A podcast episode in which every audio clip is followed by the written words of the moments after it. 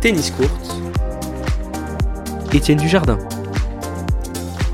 Bonjour à tous et bienvenue sur Tennis Court. On commence avec la patronne du circuit WTA, Ashley Barty qui s'impose à Stuttgart.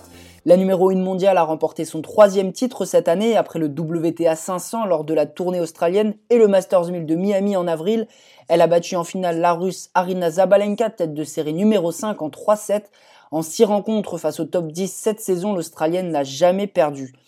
Deuxième titre en carrière pour Sorana Cirstea, la roumaine de 31 ans a fait plier la tête de série numéro 1 et favorite de ce tournoi d'Istanbul, la belge Elise Mertens. Sorana Cirstea a profité d'un tableau ouvert et a notamment passé l'obstacle Fiona Ferro en quart de finale.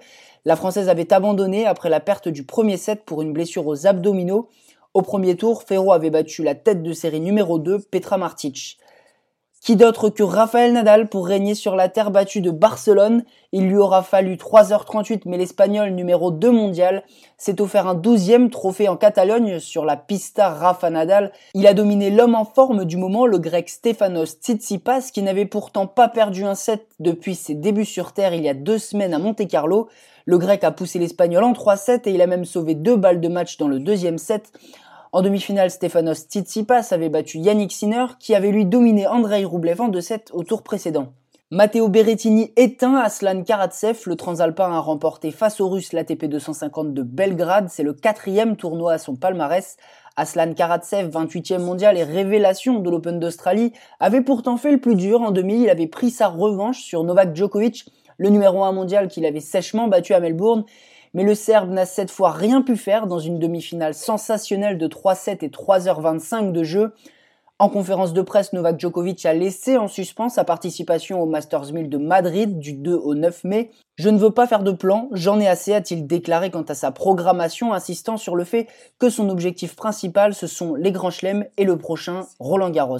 Les semaines se suivent et se ressemblent pour Benoît Paire éliminé d'entrée à Barcelone et sans briller face à Federico Gaio et cette fois les sanctions sont tombées.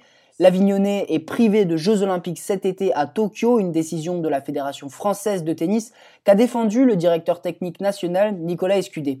Forcément, une sanction allait tomber. La sanction concerne une non-sélection pour les Jeux Olympiques de Tokyo parce qu'on représente l'équipe de France et en termes de conduite, on doit être totalement irréprochable ce qui n'est absolument pas le cas de Benoît aujourd'hui, a argumenté Escudé. Benoît Père a d'ailleurs reçu le soutien de Raphaël Nadal qui dit de lui qu'il est, je cite, un mec super. Le principal intéressé est actuellement en vacances sous le soleil des Maldives pour un bol d'air que l'on espère bénéfique pour lui. Il s'en est fallu de peu, mais Hugo Gaston devra encore attendre pour soulever son premier trophée sur le circuit Challenger. Après une belle semaine à Rome, le Toulousain s'est incliné face au local, jamais titré jusqu'alors, Andrea Pellegrino. Hugo Gaston engrange tout de même de la confiance à quelques semaines de Roland Garros où il s'était fait connaître l'an dernier aux yeux du grand public après sa victoire sur Stanislas Wawrinka et son combat en 5 manches face à Dominic Thiem.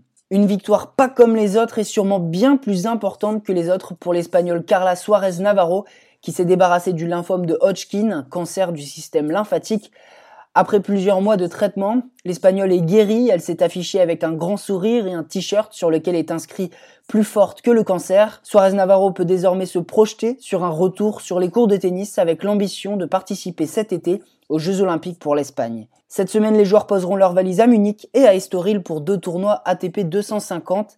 C'est la fin de ce flash. Merci à vous de l'avoir suivi. Rendez-vous la semaine prochaine sur Tennis Courte.